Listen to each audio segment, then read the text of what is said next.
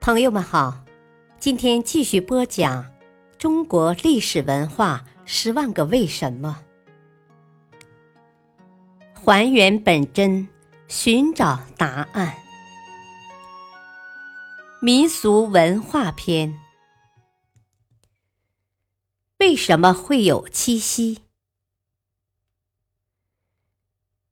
每年农历七月初七是我国的传统节日。七夕节，七夕节又称乞巧节、女儿节或中国情人节。两情若是久长时，又岂在朝朝暮暮？七夕节是一个美丽的节日，是一个让青年男女情愫萌生。让旅人思妇柔肠寸断的日子，这皆因他与一段美丽动人的爱情传说——牛郎织女的传说紧密相连。牛郎织女的传说是我国四大民间爱情传说之一，千百年来感动了一代又一代的有情人。七夕节源于汉代。东晋葛洪《西京杂记》中记载，汉才女常以七月七日穿七孔针与开金篓，人俱习之。这是我国目前所知有关七夕的最早的文献资料。古代妇女七夕乞巧也屡屡在唐诗宋词中被提到。唐朝王建有诗说道：“阑珊星斗缀星光，七夕宫娥乞巧忙。”据史书记载，每逢七夕，唐太宗便与妃子在清宫夜宴，宫女们也受皇帝影响，各自乞巧。这一习俗在民间经久不衰。代代延续。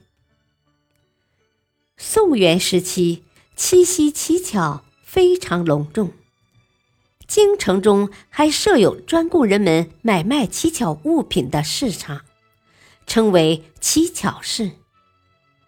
人们从七月初一便开始为此准备，到了初七那天，乞巧市人山人海，万人空巷。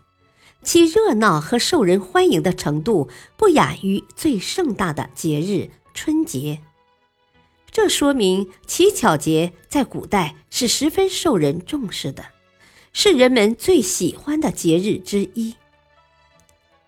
然而，清代以后，七夕与其他一些传统节日一样，逐渐被人们淡忘。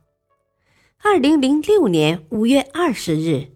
七夕节被国务院列入第一批国家级非物质文化遗产名录，许多民俗学者与商家也极力复兴七夕，七夕又重新回到人们的视野当中。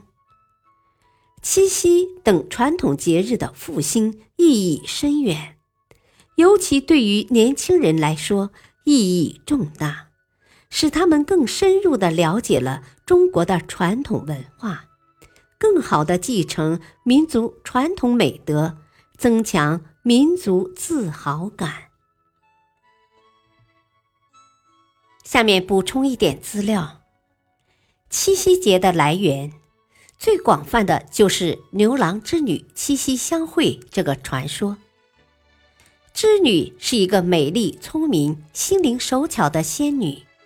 女孩们会在这个充满浪漫气息的晚上，摆上时令花果，对着天空的皓月繁星，默默祈求织女能赋予自己聪慧的心灵和灵巧的双手，也少不了向她求赐美满姻缘。